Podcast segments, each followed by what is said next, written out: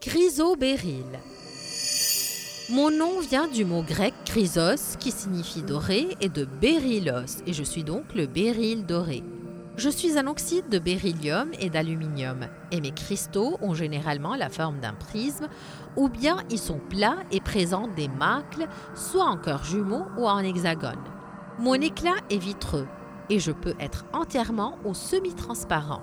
Mes couleurs varient entre un jaune verdâtre et un vert émeraude. Une de mes variétés, connue sous le nom d'alexandrite, a la particularité de changer sa couleur verte à la lumière du jour en rouge sous l'effet de la lumière artificielle.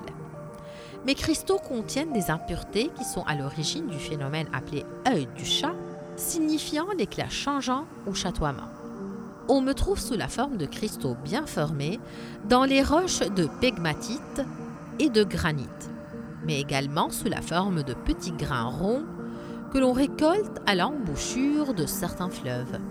Je suis souvent utilisé dans la fabrication des bijoux grâce à ma haute dureté et certains de mes échantillons transparents ont une très grande valeur, ce qui fait que je suis un minéral très recherché par les collectionneurs de par le monde. On me trouve au Sri Lanka, à Madagascar et au Brésil.